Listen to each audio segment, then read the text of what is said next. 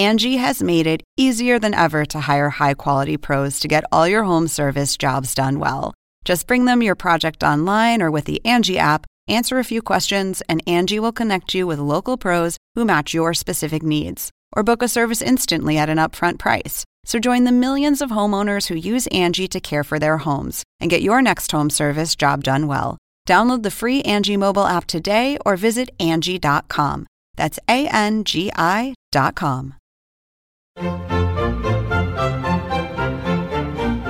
Según el diccionario de la Real Academia Española, La cultura pop se define como el conjunto de las manifestaciones en que se expresa la vida tradicional de un pueblo. nosotros la definimos como Música, cine, televisión, famosos teatro, moda. y arte. ¿Y tú? ¿Cómo, ¿Cómo la defines? Somos Zona con Marisabel Houston. y Javier Merino.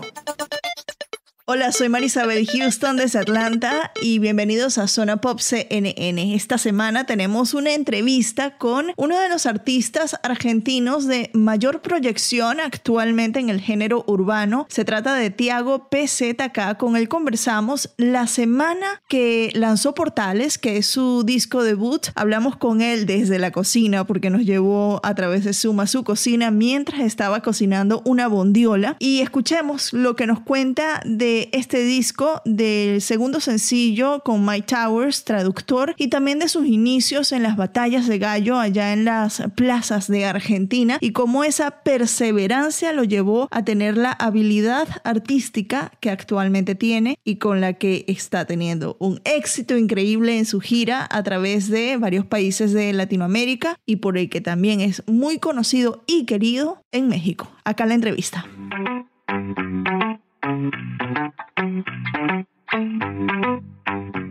Bueno, en esta oportunidad estamos hablando por varios lanzamientos. Esta semana es muy importante para, para ti, ¿no? Y ya diste a conocer el segundo corte del, o el segundo adelanto, para me- decirlo mejor, de lo que va a ser tu disco Portales. Y es con la canción Traductor. Estaba viendo las cifras y está impresionante. En cuatro días en YouTube, cuatro millones y medio de reproducciones. ¡Wow! Increíble. No, no me fijé, pero está todo súper entonces. Sí, está, le está yendo súper bien. Cuéntame de, de la canción. Obviamente, la gente que la escuche se va a dar cuenta que habla de dos personas que no hablan el mismo idioma y están tal vez tratando de adivinar qué es lo que dice esa persona especial. Pero cuéntame del tema y de la colaboración con Mike Towers, porque, bueno, Mike, un artista global, tú, un artista global ya también es súper importante para tu carrera, ¿no? A mí me encanta cuando me mira y pregunta what you say.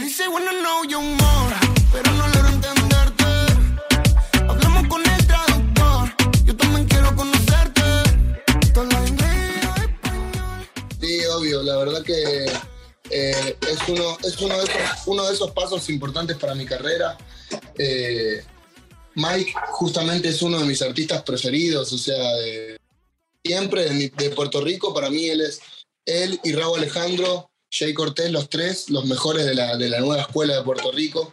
Eh, y bueno, yo también soy justamente nueva escuela de, de Argentina, de la nueva cantera, por así decirlo. Entonces está súper cool poder haber hecho esa, esa, esa fusión entre los dos. Creo que, que llegamos a un tema que está súper cool y, y la temática es súper original. Es una problemática súper real que tenemos los latinos cuando pisamos Estados Unidos por primera vez. Yo nunca había ido a Estados Unidos y cuando llegué eh, tuve mucho ese problema de no poder comunicarme con la gente. Y bueno, justo él es de Puerto Rico, que también hay mucha gente de Puerto Rico que vive en Estados Unidos y que le pasa. Entonces, creo que, que fue una forma súper original de encarar la canción y, y está cool, la verdad. A mí me gusta, me gustó mucho lo que hizo Mike, obviamente, es una bestia. Y bueno, yo traté de, de ponerme al nivel. No, estás, estás al, al nivel, los dos son gigantes, eh, me encanta mucho lo que tú haces en particular. Yo tengo ya unos meses escuchándote, viendo entrevistas tuyas y me sorprende mucho la rapidez con la que has crecido, ¿no? Porque empezaste con la música, te escuché en Molusco decir un año y medio, pero tal vez ya son dos años que tienes sacando temas, ¿no? ¿Cómo, cómo tú encaras ese crecimiento tan, tan rápido y en tanto, no solo en Argentina, en México te quieren mucho, que es un, mercado muy importante. ¿Cómo lo encaras ese crecimiento tan, tan rápido a nivel global y cómo te mantienes, cómo mantienes tus códigos? No, bueno, yo mis códigos los mantengo juntándome con la misma gente de siempre. O sea, yo tengo a mi, a, mi, a mi, mejor amigo en mi equipo de trabajo, es quien me lleva al día a día. Entonces, eso ya de por sí me conecta con, con mi realidad de toda mi vida, desde antes de que me pase todo lo que me está pasando, ¿no? Eh, nada, yo creo que, que, es una bendición todo lo que me, todo lo que vivo, todo lo que estoy pasando y, y, sé que es mucho el trabajo que hay que hacer más que, más que el talento que uno pueda llegar a tener, ¿viste? Como porque hay mucha gente que es muy talentosa, pero por ahí no, no trabaja tanto, entonces no termina llegando a, a, a romper esos límites que uno se pone solo. Entonces, nada, me conecto mucho con mi familia, con mi, con mi realidad, con mi vida normal, cotidiana. Soy una persona totalmente normal. O sea, me está viendo, estoy cocinando mientras hago la entrevista.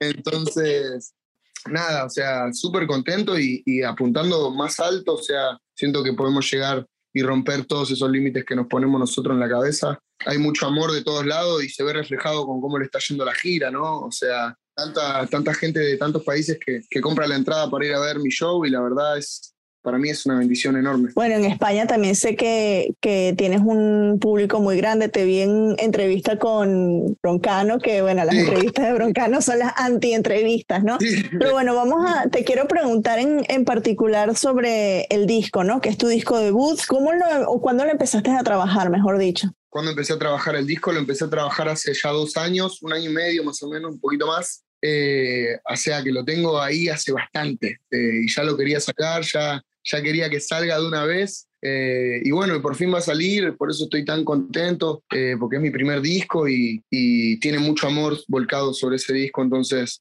saber que por fin va a salir, va a ver la luz, a mí me pone súper contento. Eh, un trabajo increíble de parte de los productores, hicimos varios campamentos, fue un proceso bastante largo, pero estuvo mega cool, o sea, fue, fue mucho aprendizaje para mí, justamente porque el disco tiene muchos géneros que yo no solía escuchar y para hacer todas las canciones que hicimos en el disco nos pusimos a escuchar un montón de vinilos y un montón de música que por ahí no, no tenía en la cabeza, eh, porque dijimos, ok, vamos a hacer todos los géneros posibles, hicimos reggae, hicimos punk, hicimos funky brasilero, hicimos folk, hicimos disco, hicimos un montón de géneros distintos para el disco que, que creo que, que, le dan esa versatilidad al audio del disco y, y, a mí me nutrió mucho como, como, como artista, ¿entendés? Porque me ayudó mucho a entender un montón de, de, géneros, un montón de cosas que no estaba acostumbrado. Entonces, fue un proceso largo, pero acá estamos, ya estamos ahí, a punto de, de sacarlo y, y me pone muy contento.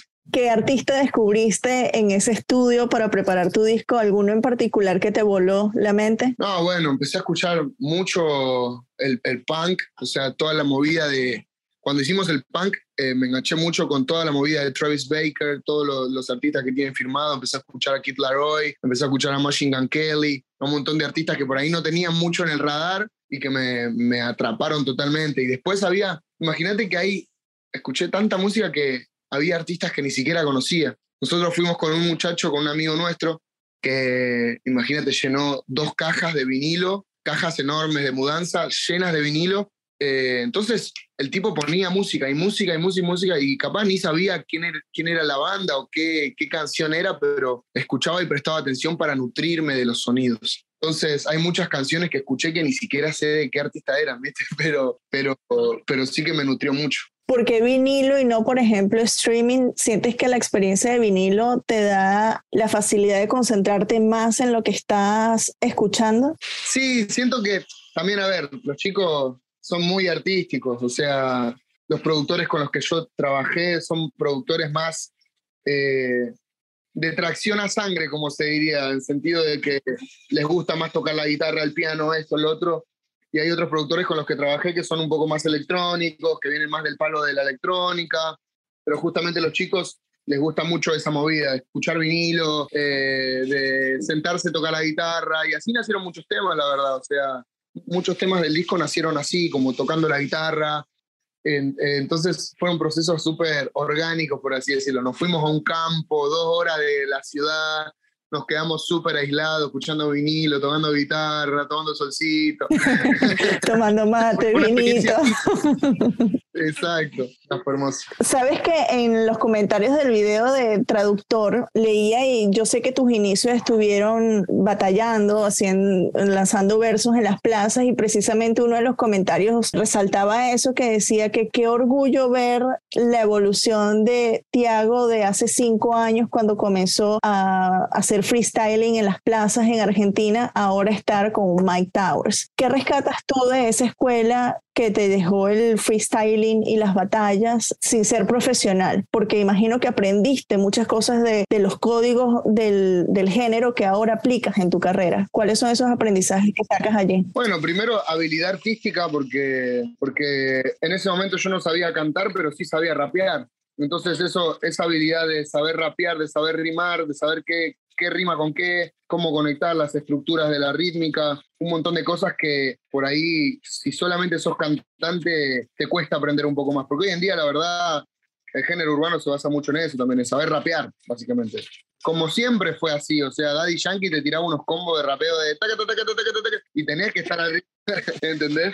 Entonces creo que una de las cosas más importantes fue eso y segundo la improvisación, porque yo la aplico mucho. Yo aplico mucho la improvisación en mis temas, en mis canciones, porque eh, a la hora de crear una melodía, yo la melodía la hago improvisando. O sea, me ponen una, una instrumental y lo que suena yo empiezo a tararear, ¿entendés? Empiezo a tararear, a crear ritmos y todo lo hago con, de forma improvisada. Después el tema de, de, obviamente los códigos, el respeto, cómo te lo vas ganando y la constancia, porque yo imagínate que yo no era tan bueno compitiendo. Entonces, cuando empecé a competir, yo tenía 13 años y imagínate que estuve un año todos los días yendo todos los lunes a competiciones.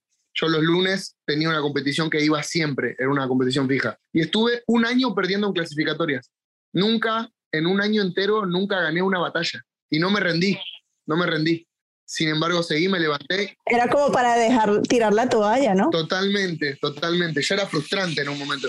Más siendo un niño, imagínate un niño de 13 años queriendo, ¿entendés? Soñando con algo que, que no se le estaba dando, ¿entendés? Y podría haber tirado la toalla.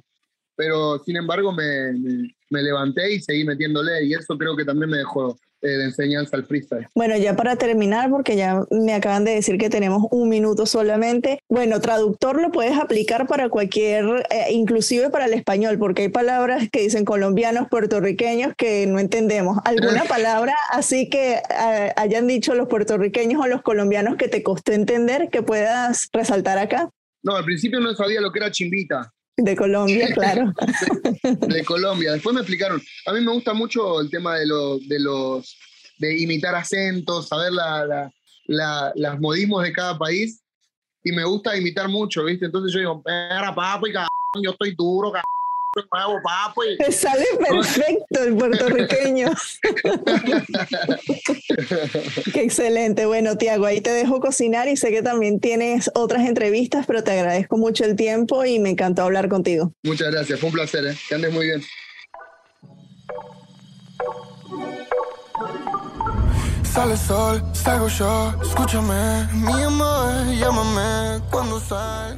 Por cierto, Portales debutó en la segunda posición de los álbumes a nivel global en Spotify, según los Spotify Charts lanzados el 21 de julio. Solo estuvo detrás del disco póstumo de Mac Miller, I Love Life, Thank You. Así que felicidades, Tiago, la sigues rompiendo en las plataformas de streaming y espero que el tour esté yendo espectacularmente bien allá en el cono sur de Latinoamérica. Te esperamos acá en Estados Unidos para que pronto podamos disfrutar de tus portales en concierto en las tarimas acá de Eso es todo el día de hoy acá en Zona Pop CNN. Recuerden que nos pueden seguir en las redes sociales en arroba Zona Pop CNN en todas las plataformas y a mí me puedes seguir en Instagram arroba Marisabel Houston y en Twitter arroba Houston CNN. Hasta la próxima.